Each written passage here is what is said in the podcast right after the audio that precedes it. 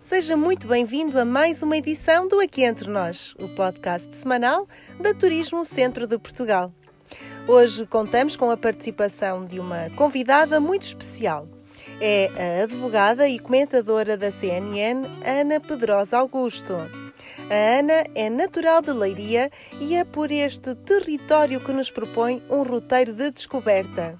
As suas sugestões passam pela nascente do Rio Lis, pelo Pinhal de Leiria, por São Pedro de Moel ou pelas Grutas de Miradeira, mas também por Porto de Mós ou Ourém sempre com a procura da atividade ao ar livre como principal motivação. Ou não fosse a Ana, uma verdadeira fã da natureza, onde se inspira e repõe as suas energias. Eu agradeço muito o convite que me foi endereçado. Uh, realmente é um, é um privilégio ser de Leiria, é um privilégio ser desta zona centro que, que tanto tem para nos oferecer e que tem tanta diversidade. O que eu vou partilhar hoje, aquilo que eu partilho, resulta do facto de eu ser uma fã de natureza. Eu estou sempre à procura do ar livre como forma de repor energias, estou sempre à procura de calçar as sapatilhas e partir à, à exploração de coisas novas, e há sempre coisas novas a descobrir, um, e é assim que eu consigo uh, manter uh, a energia, organizar ideias uh, e até a, a boa disposição. Isto resulta do, de, de, vários anos de, de procura, de, caminhos, de, tudo, mas há um, e onde começo, há um que eu acho que é incontornável. Uh, e é mesmo, um, posso dizer, um nascimento. E eu estou a falar de, de, estar nas fontes, o sítio onde nasce o Rio Lixo. É, é, é, um, é, uma zona tem aquela água ali a nascer, aquela água fria, límpida, naqueles seixos circulares uh, que onde conseguimos ver as cobras de água, uh, quer dizer, é, é, é, realmente um sítio extraordinário. E uh, aliando a este facto, facto que é eu gostar tanto de andar e de percorrer e de fazer alguns caminhos pedestres, há um percurso pedestre até circular que, está, que começa aí uh, e que recomendo vivamente. Uh, são umas horas ali pelo meio da natureza, no meio do verde, a subir a montanha, a ver uh, até coisas extraordinárias como um, plantações no meio de sítios quase impossíveis de chegar.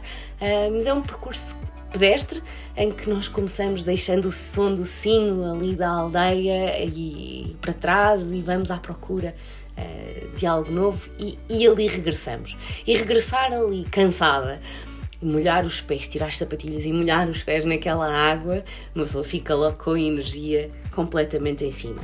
Uh, não posso deixar de dizer. Uh, afinal de contas é a minha cidade, que eu dali vou para a cidade e vou procurar a Praça Rodrigues Lobo e vou serpentear a rua direita e vou subir ao castelo. Eu gosto sempre de voltar para matar saudades, gosto de ver o que é que há de novo e há sempre algo de novo. Portanto, eu recomendo vivamente sempre uma paragem, uma passagem um, na cidade, na cidade de Leiria. Depois parto para aquilo que está no meu coração. Atravesso a Marinha Grande, vou até São Pedro de Moel. Aí esta é a minha praia de sonho, ali junto daquela mata que está e que felizmente ainda conseguiu ser preservada dos incêndios. Ficou ali um oásis, é um oásis que importa conhecer, importa preservar, principalmente numa altura como esta em que nós estamos com algumas dúvidas sobre aquilo que é a gestão do pinhal, eh, sobre a necessidade que eu creio imperiosa de reflorestar um, e, e de voltar a trazer pelo menos a esperança de um pinhal de leiria completo. Há ali uma magia que envolve o cheiro dos pinheiros, das camarinhas, do mar, da praia, e essa magia está sempre comigo. E até o nevoeiro está sempre comigo. Um, que quando vem, tem a grande vantagem de me levar a outras paragens, seja a Lagoa de Herveseira, ali perto, ou noutras aventuras até à exploração subterrânea das grutas de Miradeiro. Revisitei-as recentemente, foi, foi moedas e alvados, e renovei a noção de encantamento com que dali inevitavelmente saímos. E depois, se reforçarmos esse encantamento com uma visita ao Castelo de Porto Mós, ficamos de alma cheia. Mas mas há ainda uma questão: é que se há de, se é de encantamento que nós precisamos, então eu acho que é paragem obrigatória nós irmos à Vila de Orém e ao seu castelo agora reaberto. É, é, temos ali a lenda da Princesa Oriana que nos aguarda em cada pedra secular. E assim termina mais uma viagem inspiradora e inspirada pelos territórios do centro de Portugal. Para a semana estaremos de regresso com novidades fresquinhas e os melhores roteiros pelo centro de Portugal.